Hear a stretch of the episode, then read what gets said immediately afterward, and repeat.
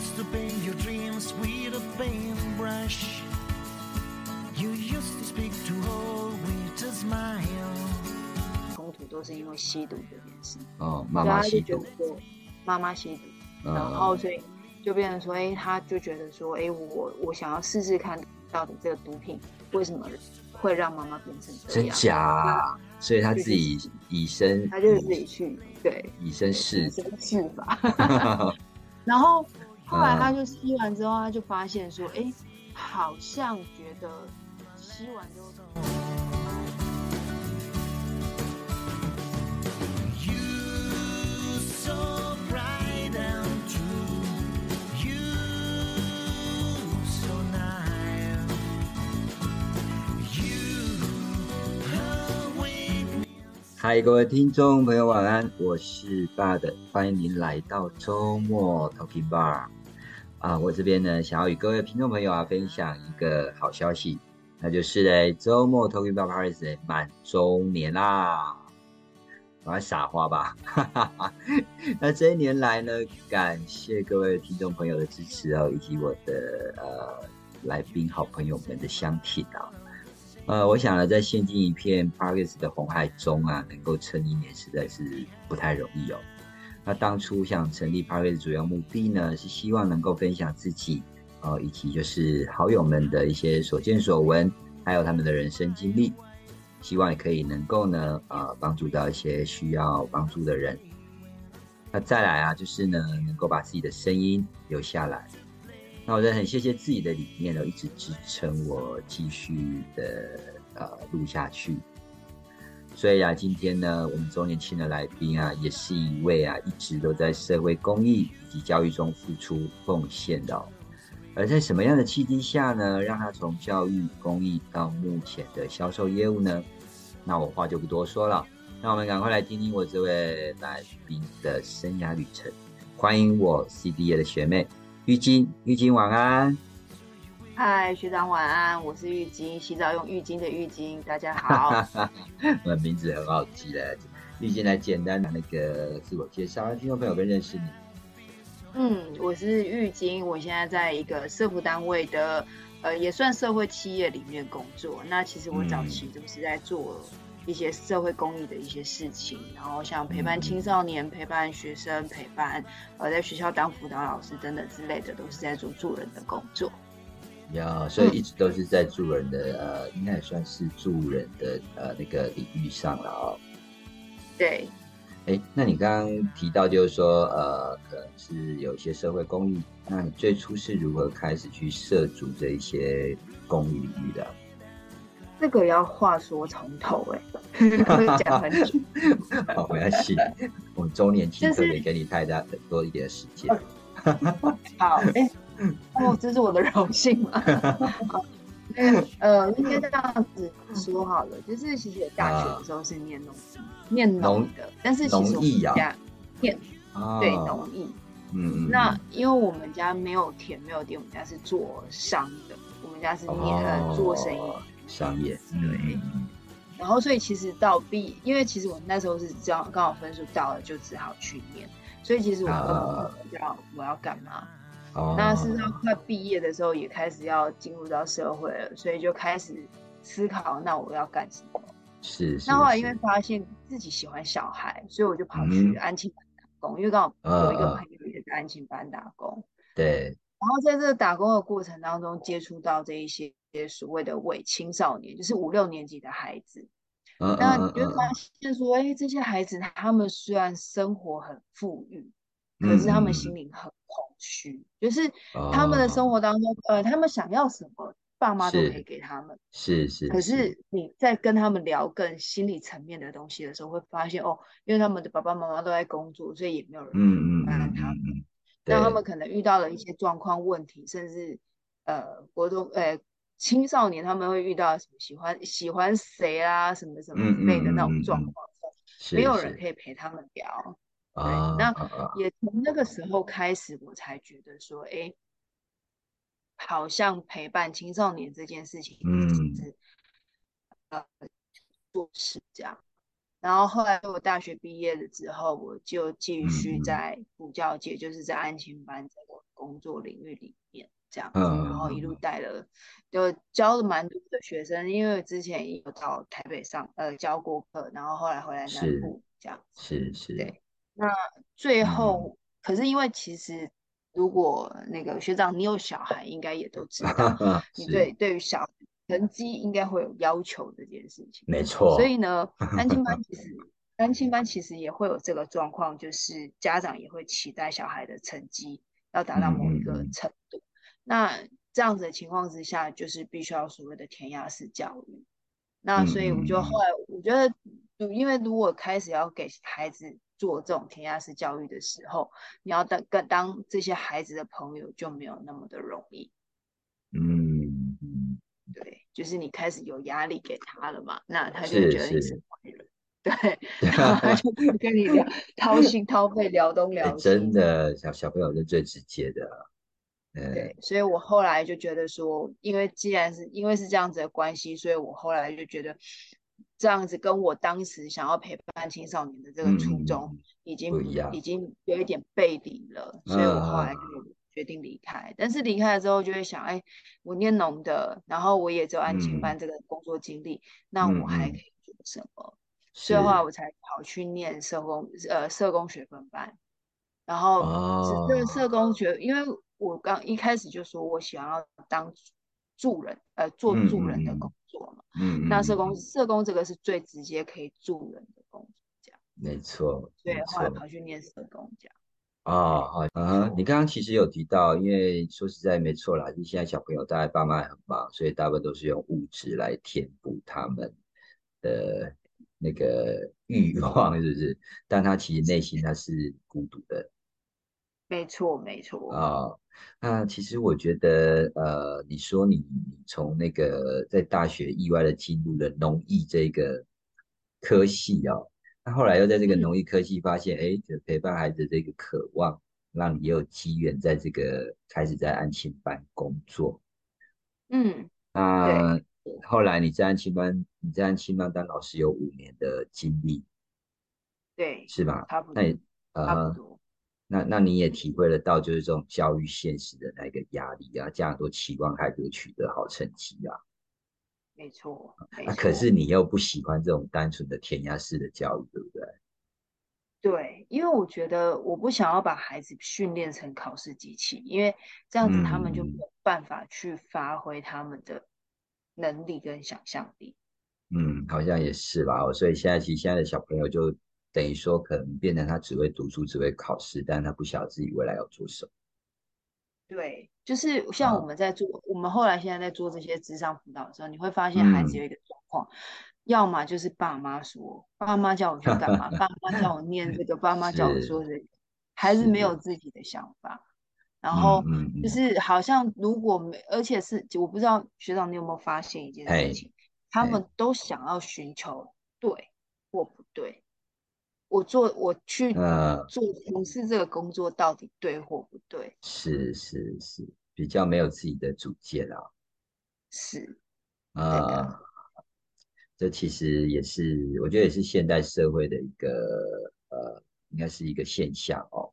所以才不会就是现在那个，像我们现在咨询的大部分也都是那一种青少年。那很多青少年，对啊，青少年很多就是呃，一开口就可能会告诉你说，老师我不知道未来能做什么。对对很多嘛啊，啊，那我嗯，常常都会跟他们开玩笑说，不知道未来做什么，那最棒啊，什么都可以做啊，除了那个犯法的不要做以然，外，对，什么都可以尝。试嘛啊。现在但是，其实我遇嗯，过一个孩子，他就跟我讲过说，可是我怕我做错了，浪费时间。是啊，他们就是这样，因为就变成说有点不敢去尝试啊，对，没啊，错，然后，就等于说他不敢去踏出这一步，但是他都一直在那边想，想说我这个会不会怎样，想这样会那，啊，现在做了会那样，做但是问题是他根本都没有去怎样，都没有对，去就是做。想了很多，但实际行动没有。是啊，是啊，哦，那那个你刚刚有提到这安亲班一待就是五年嘛，哦，那也是嗯因为，也是因为你当时候就是说，哎，想要去陪伴小朋友。那可是陪伴小朋友基本上有很多的管道，你为什么会选择当安亲班啊？因为安亲班其实说实在的，它的门槛没有那么高，因为你如果要去其哦他的地方，哦，它因为你是不是不是那一种类似教呃那个教育科系之类，像师范体系那一类的啦。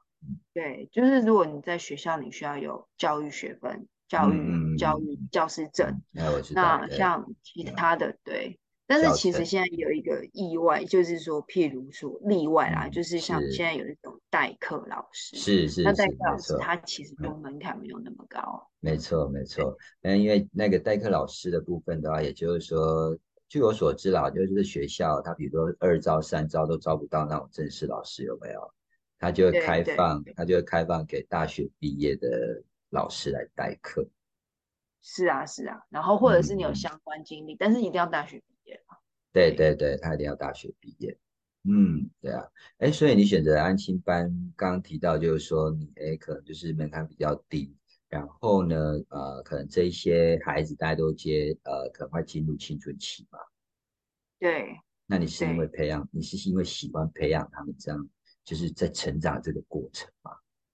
对啊，对啊，因为我觉得这一段的孩子，因为他刚好啊。进入叛逆期，那啊很多啊很多家长就是遇到叛逆期的小孩，就开始跟孩子都强蹦，然后就 啊叛逆期，怎样怎样真的真的，其实家庭，啊都这样，对啊，很多都是这样嘛。我其实觉得这些孩子们，他们其实是缺乏一个被理解的管道，也是，嗯，你讲这个我，认同，嗯，没错，因为我自己本身有两两个小孩啊，所以我常常在，思考，我常常在思考说，哎，他他他会，他有时候有时候我觉得他做这件事情是真的嗯，在是真的在挑战我吗？是哎，爸爸爸爸妈妈，心里都很多这一种那个那个什么心理剧，你知道不？是。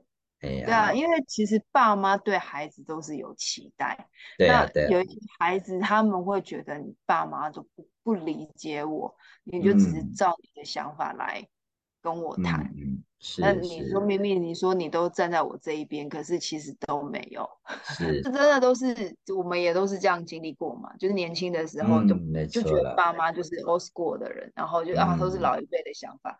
可是当我们长嗯。大了之后，开始当嗯甚至当爸妈了之后，才嗯觉得原来爸妈当年这样对我是有道理的。嗯，但 但是为什么就到现在还是一样都要经历这个历程？很妙，就是这样。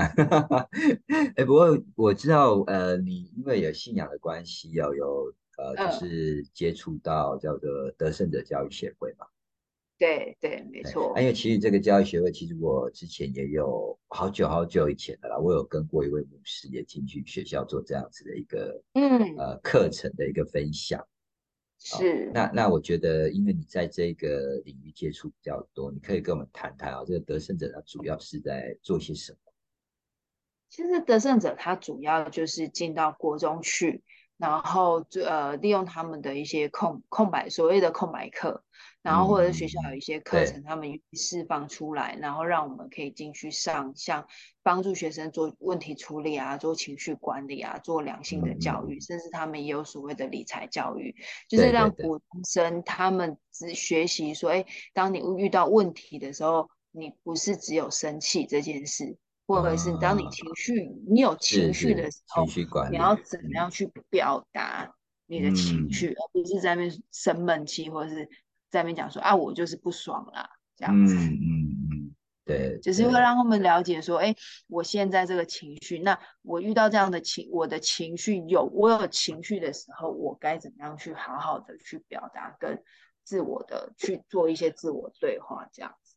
嗯嗯嗯，没错。你讲到这，让我想到有一次就是呃去学校，国中学校，那那嗯，时候你也知道，现在国中生哦，有些就是真的会比较叛逆哦，然后他开始就会刺青嘛。对，对，然后我就问了一个小朋友，呃，一个一个一个一个同学，我就问他说：“哇，你身上的那个刺青刺成这个样子哦？”然后他嗯就他就他就回答我，他用台语回答我，他说呢，嗯啊老师啊我的那个罗马这边写哦，啊卡七来见你，这是什么意思？这是什么逻辑？我我也是有趣啦，我就觉得呃嗯，可是我我我我看到我每次我看到刺青刺成这样，我都觉得哎这这那真的是很痛哎、我都觉得嗯身体发肤受之父母，而且外外外想法看古板。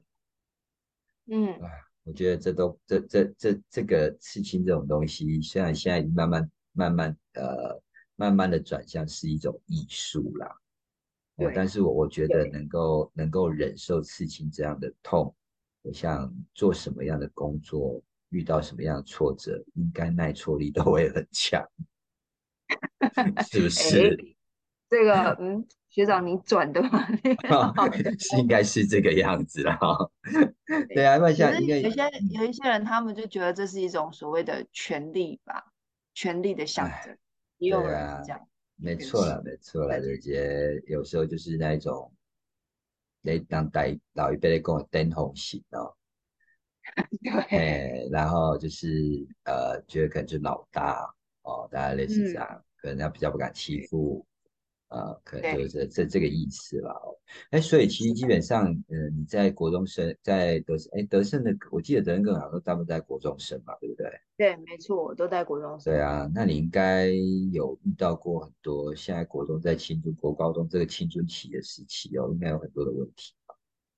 他们应该问老师很多问题，啊，他们应该都会问老师很多问题。对啊，什么都会问啊，连嗯我们的生辰八字都会被问出来。那你有没有印象很深的啊？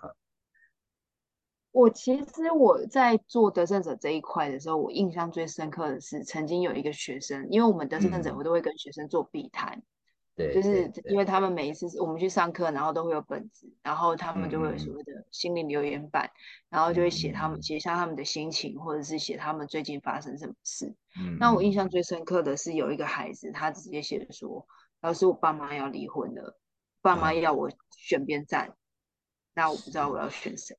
是，那你觉得我要。选谁？” 我，那。时候听到，我那时候看到的时候，其实我蛮我蛮哦难过，因为我难，因为那个的呢，真的，对，因为孩子，我我后来就回孩子一句话说，不管你今天选哪一边，其实爸妈都是爱你的。对那，我也相信他们会尊重你的选择。那，这就是你还是要自己，就是就是我就这样跟他讲而已。对，那我是当然后来有请学校老师多去关心他这一部分，因为孩子既然就会这样写，就表示说他其实在情他的情绪上面应该会有很大的起伏。嗯嗯对嗯嗯嗯嗯，没有错，我就觉觉得得这，我当我看到。这个的时候，其实我那时候也想了很多，我就觉得说，对，这样子的嗯。孩子，他们未来他们要再去，当然应该是说，因为那个时候是已经快十年前的事情了。是是那我也必须坦白讲，现在如果我再去看这件事情，或者是现在的孩子去看这件事情，我嗯。相信他们又会有不一样的想法，因为其实现在嗯。台湾的离婚率也算很高，是啊，所以哎，其实嗯整个嗯。班级可能大概有，我不要说一半啊，差不多有嗯。三分之一的孩子，他们可能就是嗯所谓的单亲家庭。没错没错，哎，你这样我我有发现，因为我最近去，比如说高中啦，或是呃高中上课，他们现在都很嗯敢讲啦，他就说老师我是单亲家庭。对，以前我们都会怎样？以前的在我们那个年代，我们可能就会想说，最好不要让人家知道啊。嗯，对啊，对现在不会啊，现在几乎就是他们都很开放，而且都很直接的告诉你，就是我我我我是单亲家庭长大的。是啊是啊是啊，对啊，所以就像你讲的啦，因为十年前跟十年后社会的氛围不太一样嘛。没错但，是对，但是。嗯，对，但是我觉得很多青少年问题他们实在就存在的哦。那像我有一次去一所一所大学，然后上完课之后，那就有一位学生他跑来，就然后就跟我稍微聊了一下，他就跟我讲嗯说，他觉得他自己意思就是他觉得他自己呃不是那么好，然后好像没有什么用处，然后讲着讲着就哭了。哦，对，对真的对啊，我每次听到，而且我看到学生这样，我就我就心里就很难过。嗯，对 啊我，就我就跟他说，哎，怎么会有呃，我说，哎，你怎么会有这样的想法呢？其实我告诉我刚刚在课堂上观察，我觉得你是最认真的，而且你的笔记也做的很棒啊。其实这这些都嗯是、这些都是你的能力呀、嗯，嗯嗯然后他嗯，就突然跟我讲一句说，可是老师，我觉得，我觉得我我不知道在这个一直就要不知道在这个人世间有什么意义耶。我听嗯，到这一句我就吓到了哦，我就尽量的安抚他，然后我就请那个学校的辅导师，对，好我就请学校的辅导师呢，就是那个这个学生可能要稍微的关怀留意一下，哎，或者是看是是辅导老师介入，还是请请智商师介入，哦，对，那或者是呃看政府单位这一边，那学校他们后来是有去处理，因为我事后有再去关心学校，就是问管哦。呃问学校，学校说老师这部分没有在处理，而且后来学生听说也就是呃经过了一些辅导之后，呃就是没有那么的负负面思考没有那么强烈，对。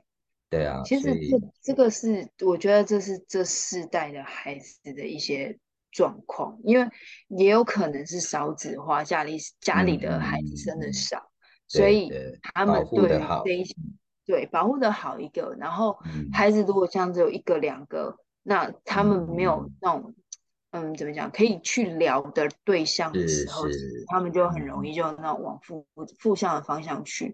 然后再来第二个，其实他我自己也有觉得，觉得就是说，因为孩子生的少，所以有某个方面来讲，竞争他们的那种竞争的嗯能嗯强度比我们小时候更强。我不知道你有没有发现，嗯就是嗯可能就是说，哎，比如说他成绩不好，嗯或者是嗯身边的嗯同学成绩都很好的时候，嗯他的自我形嗯象就会更低落。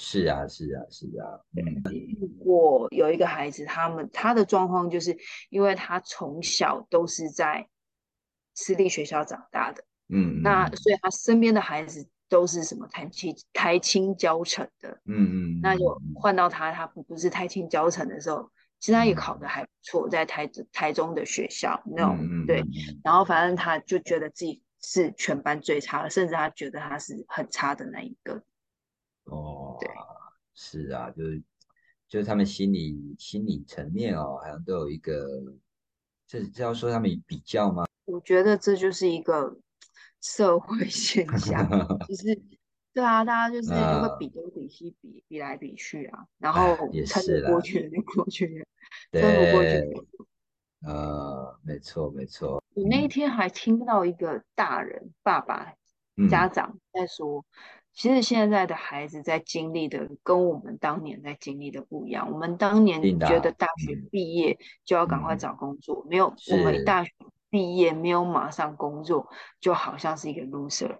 可是现在的孩子嗯，是没关系啊，我大学我念的这么辛苦，好，我要先休息一下。是我九月、十月我休息个两个月，先去玩一玩，因为可能搞不好等一是，之后去工作之后我就不能出去玩了，所以就先去，玩一玩，该干嘛的干嘛了，之后嗯回来再来找工作。所以可能现在孩子要嗯，找工作是九月、十月的事情。先就先让自己放松两个月这样。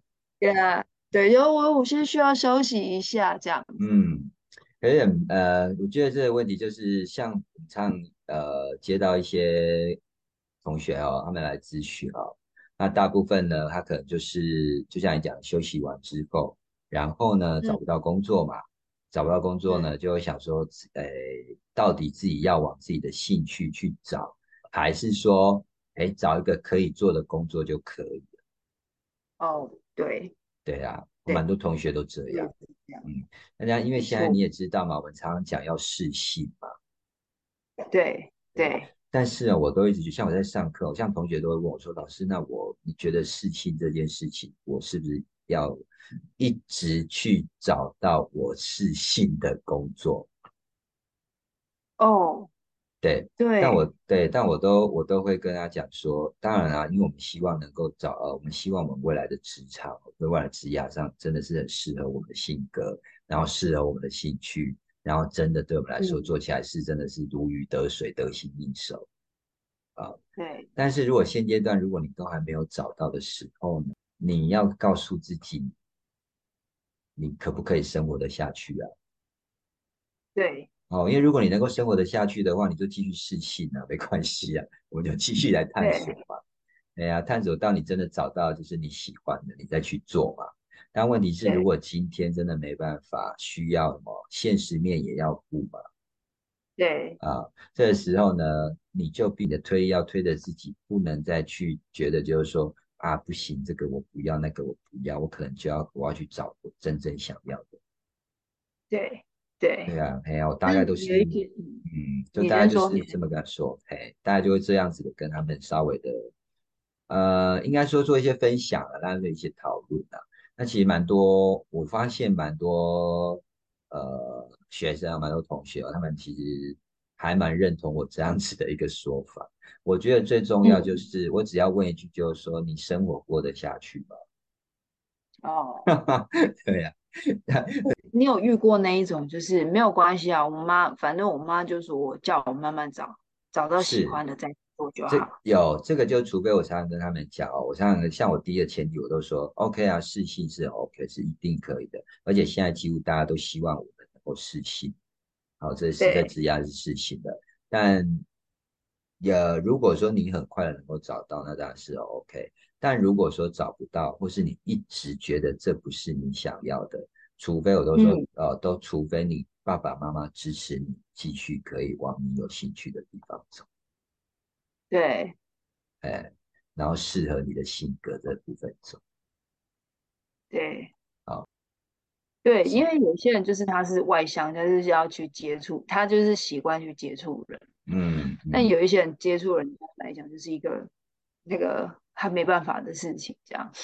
对啊，亚麻去很多的工作，其实基本上都是嘎拉贝哈，阿贝亚列只能自己一个人做事吧。那自己一个人做事，那就刚好，哎，刚好就找到这样子的一个一个位置，哦，那你就这个位置发嗯挥吧，啊，他也发挥的很好，对啊，所以有些就是这样，哎，可是可是我真的觉得有一些人是这样哎，像真的有一些人，他就是因为他不知道他到底适合什么。你说那要试性试性，可是其实他就是。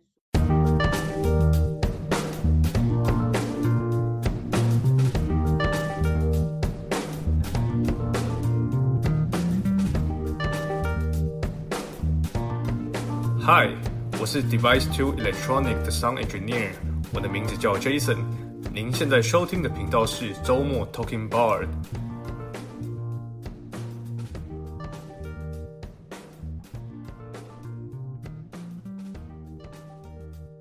像刚刚说的那个三十岁的那个四性工作的那一个同朋友，他其实他已经到了三十多岁了，但是他还是一直在觉不知道自己要做什么，所以我就觉得真的还蛮可惜的。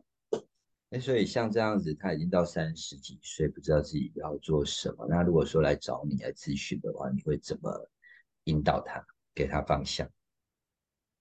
我会觉得说，他现在现在他做的事情，如果不是他很排斥的，我觉得就继续做吧，因为都已经三十岁了，就像刚刚学长你也有讲到，就就是说，他还是要顾虑到经济的状况跟问题啊。那总不能三十岁还还是靠爸妈吧？哈哈，不然他就一直想，一直找不到他事情啊。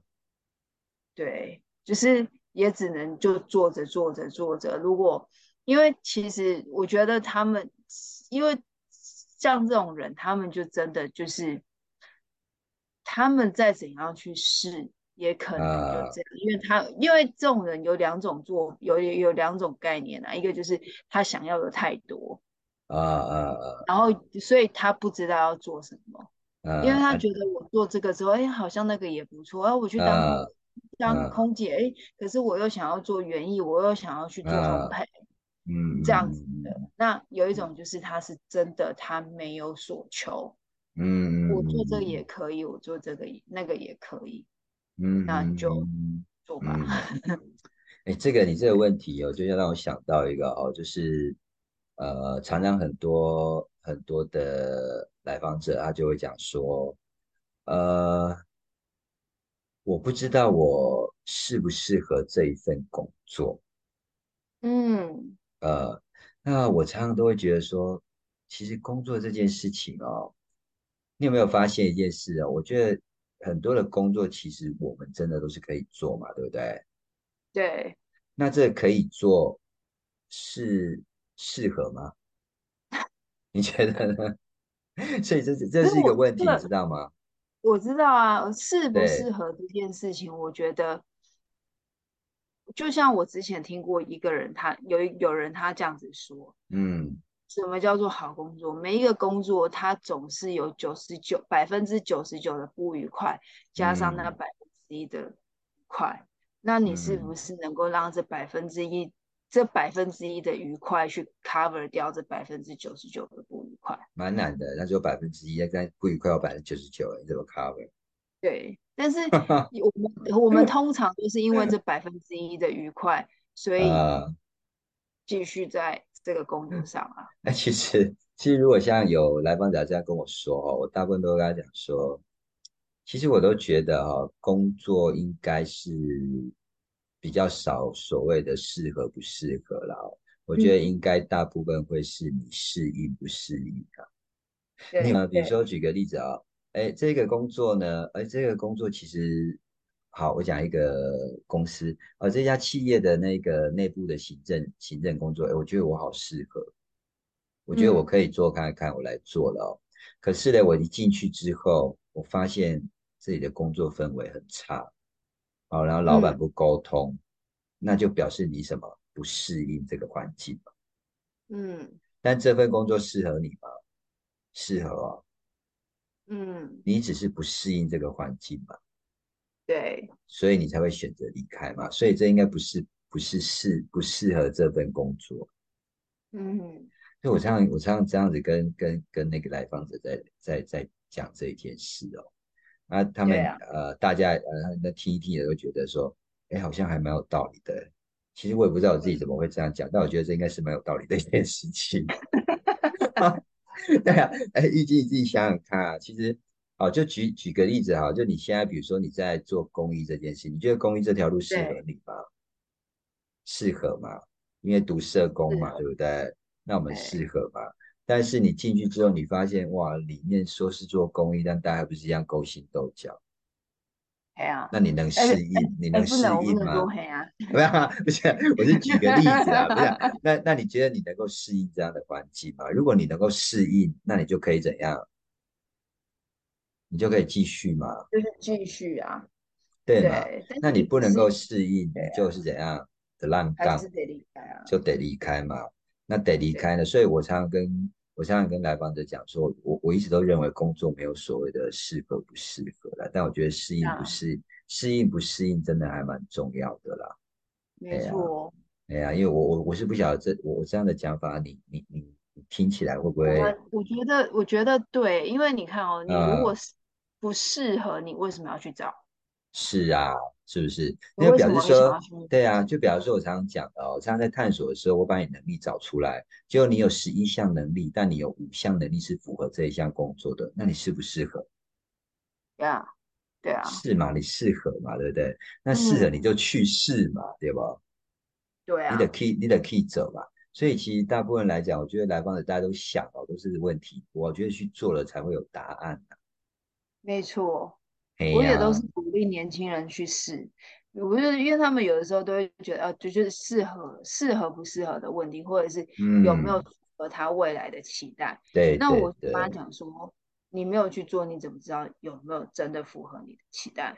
是啊是啊，那而且你搞不好，嗯搞不好就是，哎，虽然这个这个东西不是你那么想要的，但是因为嗯你可能嗯附身边的这些同事朋友，嗯哎，跟你嗯相处的还不错，以至于你还嗯是决定留下嗯，来，这也是有可能是是。是啊是啊是啊，比如环工作环境氛围，哎，你觉得还不错，很棒，那你就继对，续留下来啊，对不对？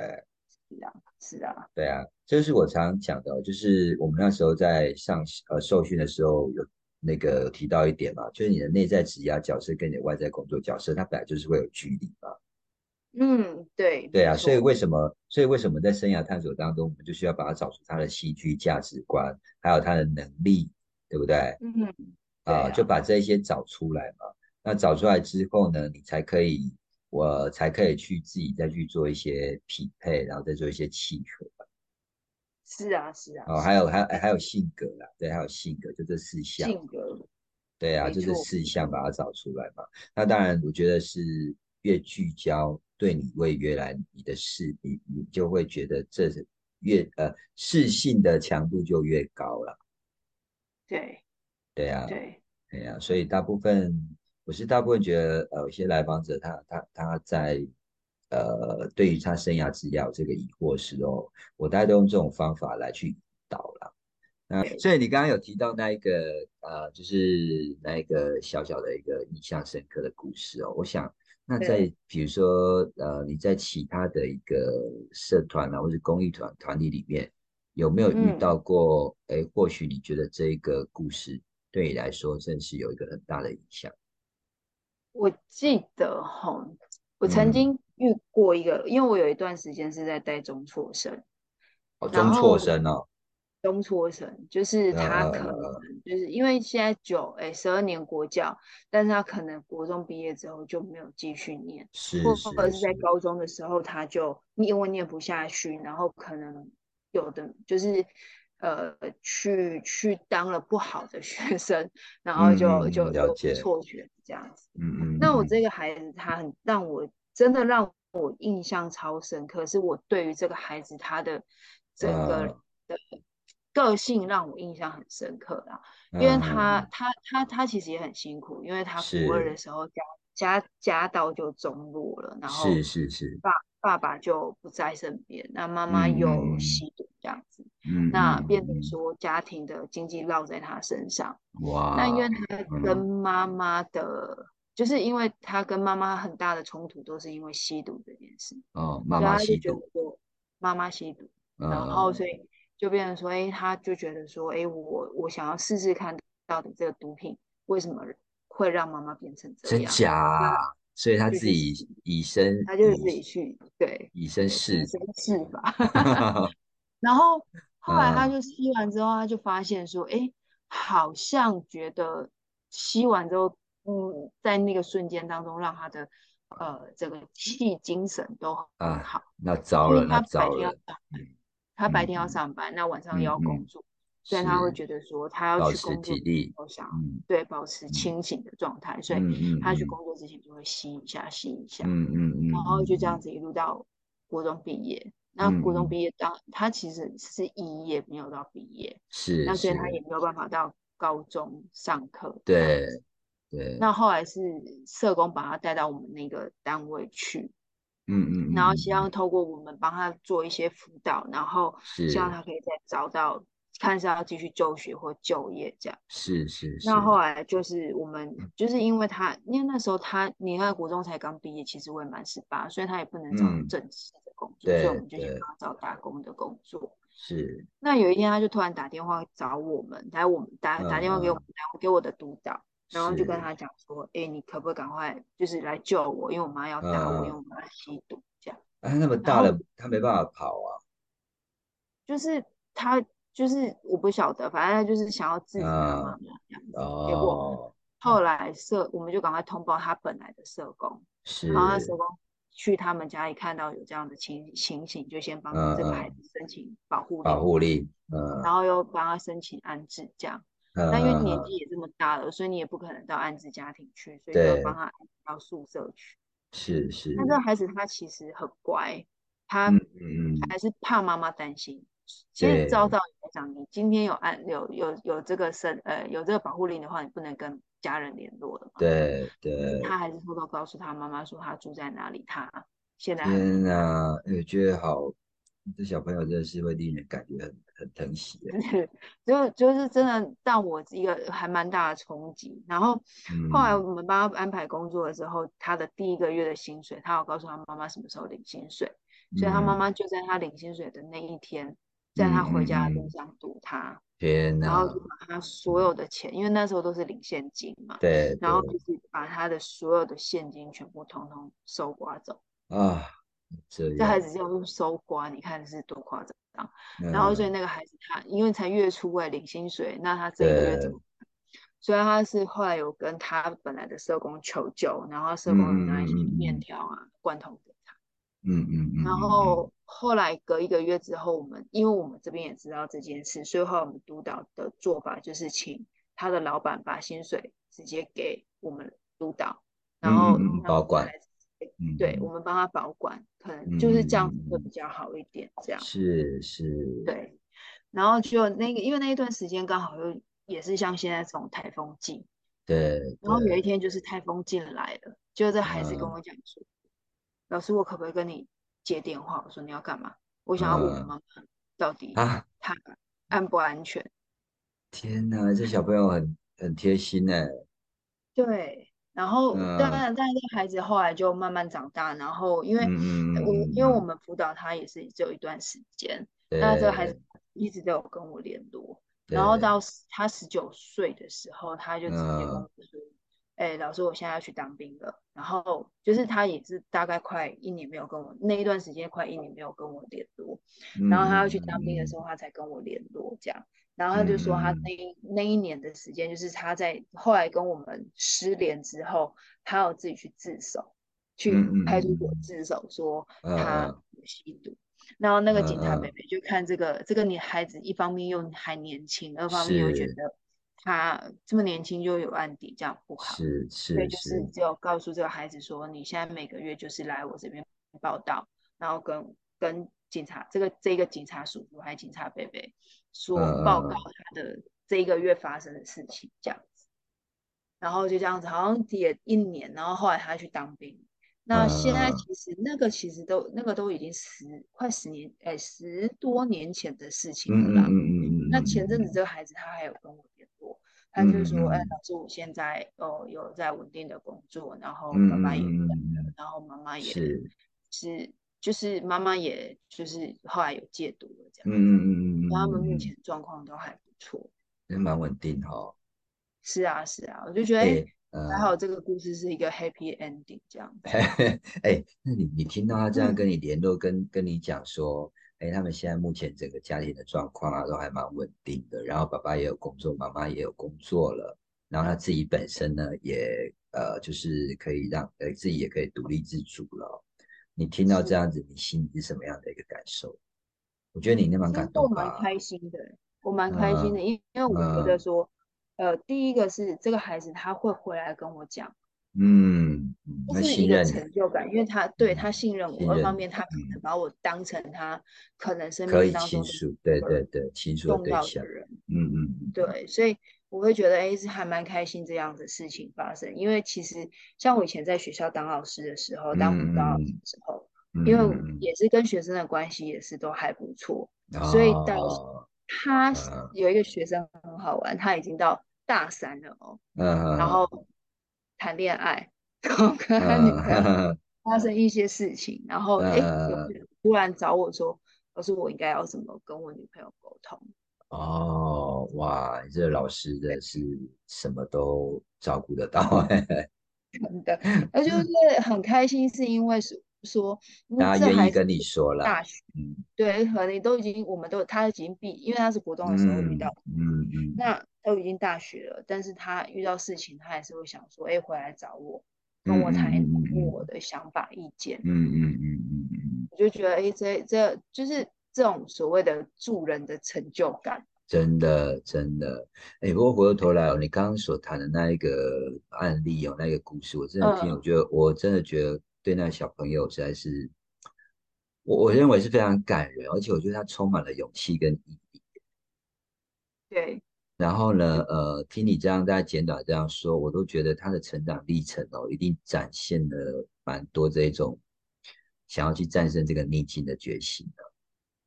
对，没错，所以我其实也是蛮心疼这个孩子的。嗯，对，十多年了，我对他印象还是这么深刻。嗯，而且我觉得他会跟你联络，就显现的就是你刚刚所提的那个，你在他的生命中所扮演的角色还蛮重要的。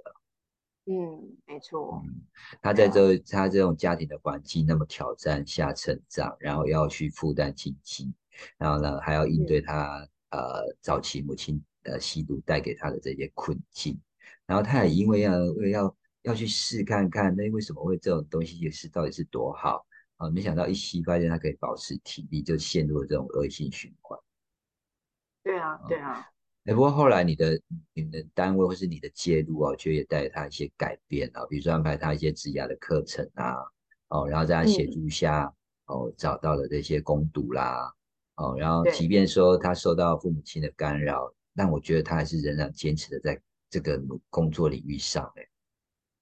是啊，是啊，对啊，我我我我我我真的觉得这种小朋友真的，就像你讲的，真的是很心疼啊，真的。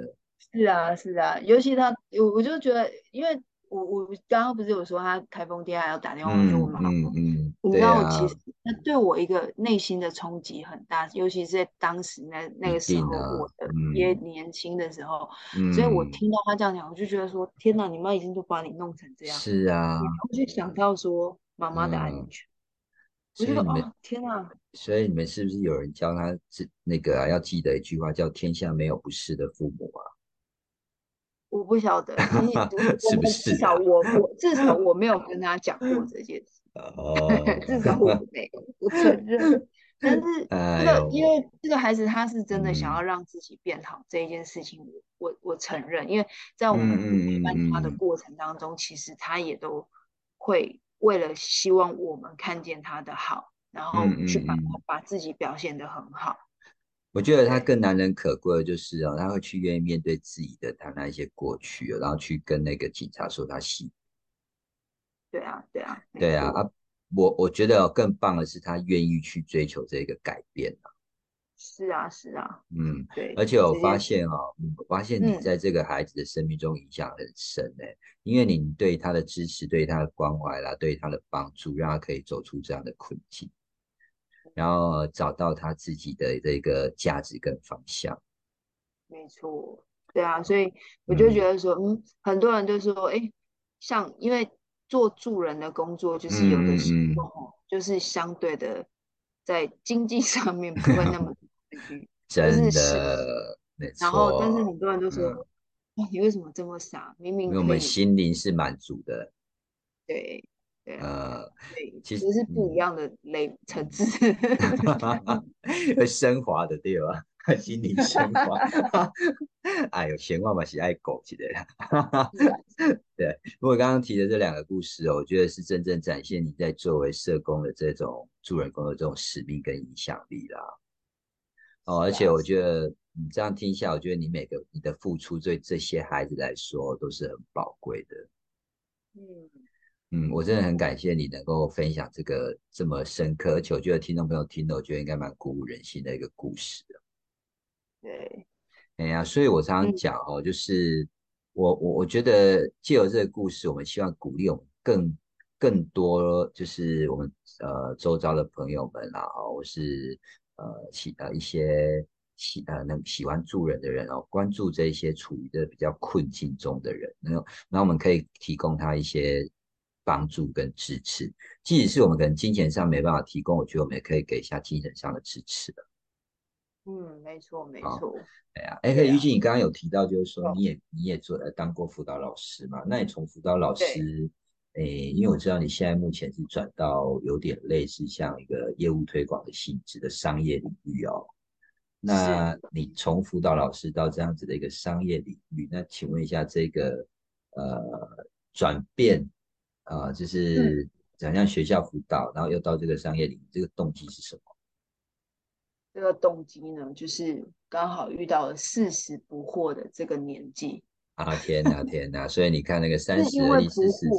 嗯，对，你 你刚好你刚好提醒了，你刚好提醒了我最近啊，我最近在咨询，大概都是二十六到二十八岁左右啊，对，然后他们每个都跟我讲说，哎，那个他们觉得快到三十了，有一种焦虑感，我都说这都是孔子害的三十而立这件事情，所以你现在来到四十不惑，也是孔子害。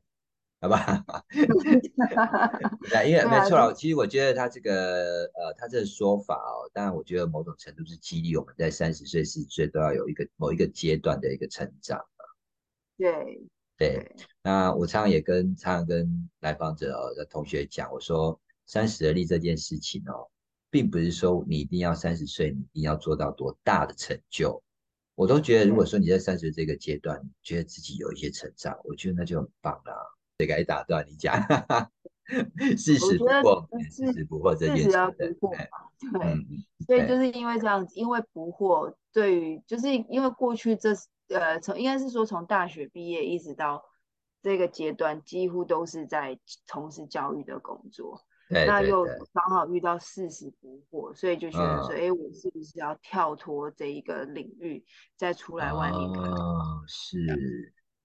对。那可可是你也跳脱的蛮那个的啊，蛮蛮蛮跳痛的。哈哈。对啊，还还是还是还是目前这个工作，它基本上可能也有一些呃，在在这个。呃，社服啊，或者或是助人这方面的一个方向。其实应该这样说，当时我会来做这个工作，一个很主要的原因是因为它有很大的一个成分也是在做助人的工作，因为我是在社服单位卖卖卖我现在的产品。是是是，对。然后因为这个过程当中，其实就是我们所有卖出去的这些产品的收入。全部都会捐回来给这一个社福单位。那为什么要做这件事情？那那对不起，我打岔一下哦。那那像你这样讲的话，比如说你从辅导老师再转转向来这样子去卖卖这些产品，那这一个决定的过程，在转变的过程当中，你有没有感到一些矛盾跟困惑？我就是就是这样子，所以就不惑。然后从决定，从从我知道要做，从从我知道有这个 offer 到这邀请啊，应该是这样讲，这是一个邀请，因为就是呃，我的现在老板邀请我去，到我确定决定要做这件事，是中间经历了半年的时间。啊啊啊啊啊！对，然后因为这半年的当中，其实就是。我跟你认识的那个开始，我们接触的那个那个 moment，然后就是其实那一段时间我自己也想了很多，经就是也就是你所谓的矛盾，就是真的有，我真的要跳进去吗？因为其实我非常是当业务，虽然我喜欢接触人，但是我不喜欢业绩压力，这好像很业绩压力真的，对讲 对。对，那但是最后最后压倒我的最后一根稻草，是因为就是我前一份工作，然后有让我非常非常的不愉快，到我的身体有出状况，哦，然后所以我才决定说好，那我必须要离开那个环境。嗯嗯嗯嗯嗯嗯，对，就是刚刚讲适应的问题嘛，是是，然后就是已经就是已经到了某一个临界点。是是是，对对对，我我常你刚刚讲，我常跟我也常跟来访者讲，因为他们有些人问我说他想要转职嘛，那要转职我都说哎原因是如何嘛？啊，那大部分想要转职的原因呢，可能大概个可能就是你刚刚讲的呃公司的的一些问题吧，好，对，那或者是呃同事之间啊，要不然就是人际关系，要不然就是老板。哦，大概就这这这些问题可能会让他想要转职，没错。那对啊，但是我有时候在想哦，他们就跟我呃，有时候他都会认为说我该不该离开哦，但我就像你讲的，因为已经让你身体出状况，我都会讲说呢，这件事情如果影响到你的身心灵，我真的建议你就是转职吧。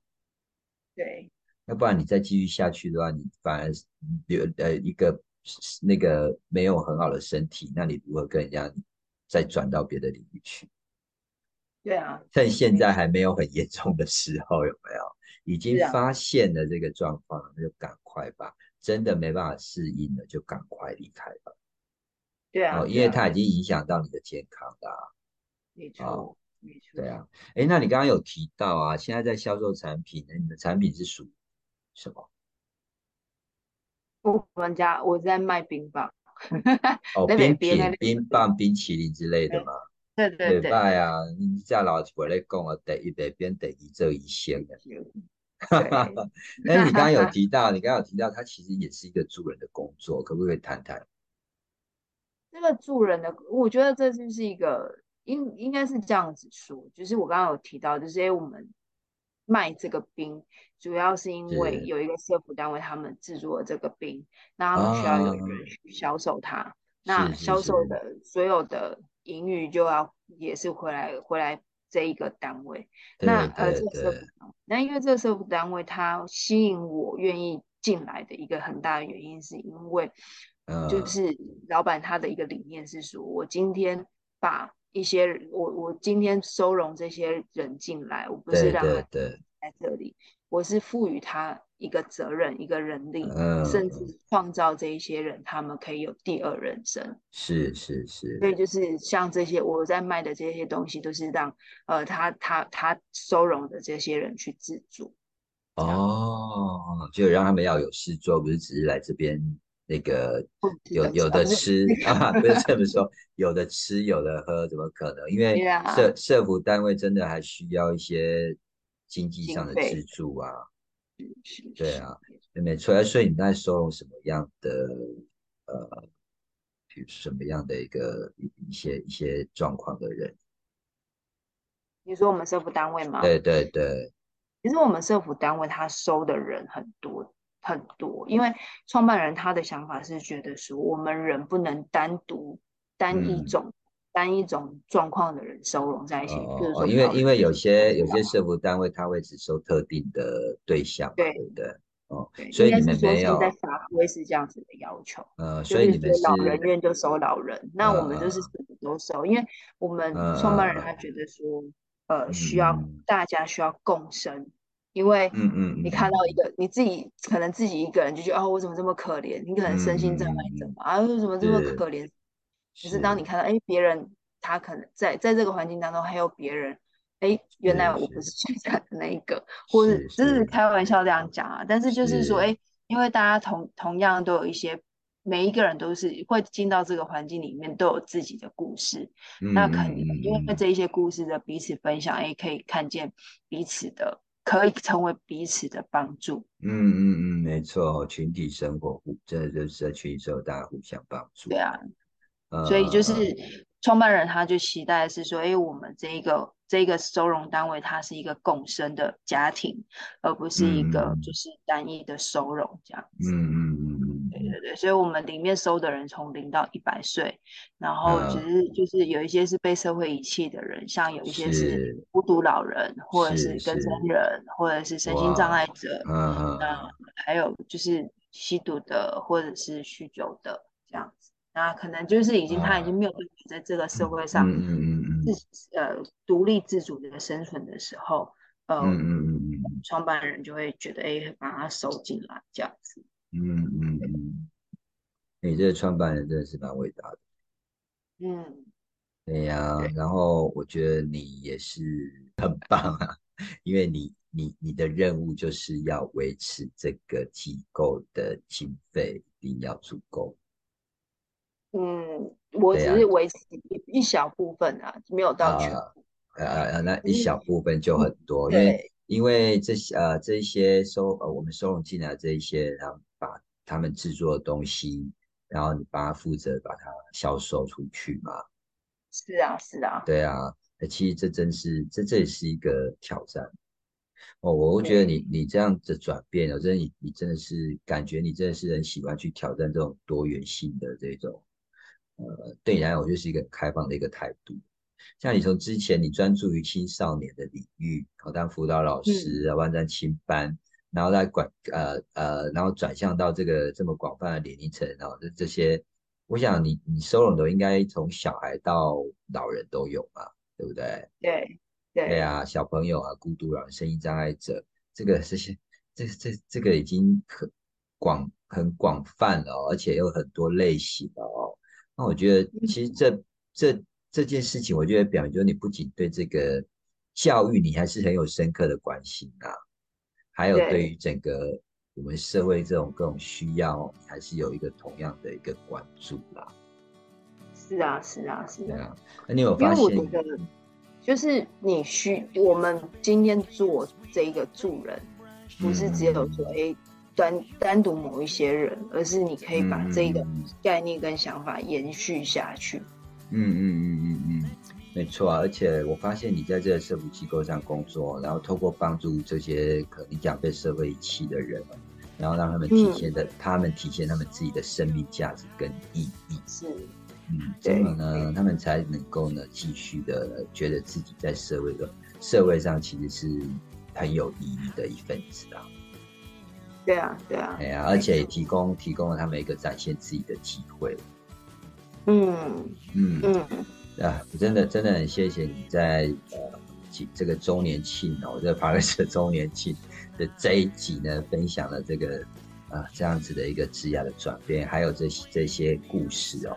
我想这些故事呢，鼓励了更多人哦。我觉得呃，能够鼓励了更多人去探索自己啦哦，就是比如说你的兴趣，我们刚刚所谈的兴趣、价值、能力啦。我觉得最重要一点，还有就是对社会的贡献。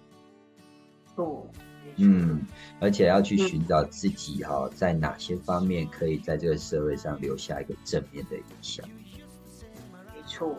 好，最后呢，我想要请玉晶哦，可不可以给我们一个就是呃，对于嗯，就是在人生你的人生旅程哦，充满了这么多的一个变化跟探索。那对于那一些呢，在人生道路上寻找方向的人，你有没有什么建议跟鼓励的话？我觉得不管怎样，呃，我们的人生当中总是都是会有这样子起起落落。那是也不要去担心害怕，说哎，我今天做这样的决定到底是对或不对，好或不好？而因为这就是我们的人生的经历，那就是多去尝试，多去多去看看，多做。我觉得这对我们来讲都会是好的。甚至我觉得说，你没有去做，你怎么知道什么是对的，什么是不对的？没错，我常常跟来访者或者在上课讲座上，都会我都会分享一句话，这一句话是我的座右铭，我在今天也分享给大家，就是平坦不是唯一的道路，起伏才有丰富的人生，也送给玉晶了。好，谢谢。今天真的很谢谢玉晶哦，那个特别抽空哦来呃呃 p a r k e s 这边哦接受我的一个访谈。我觉得今天的故事真的是呃让我听得非常非常的感动。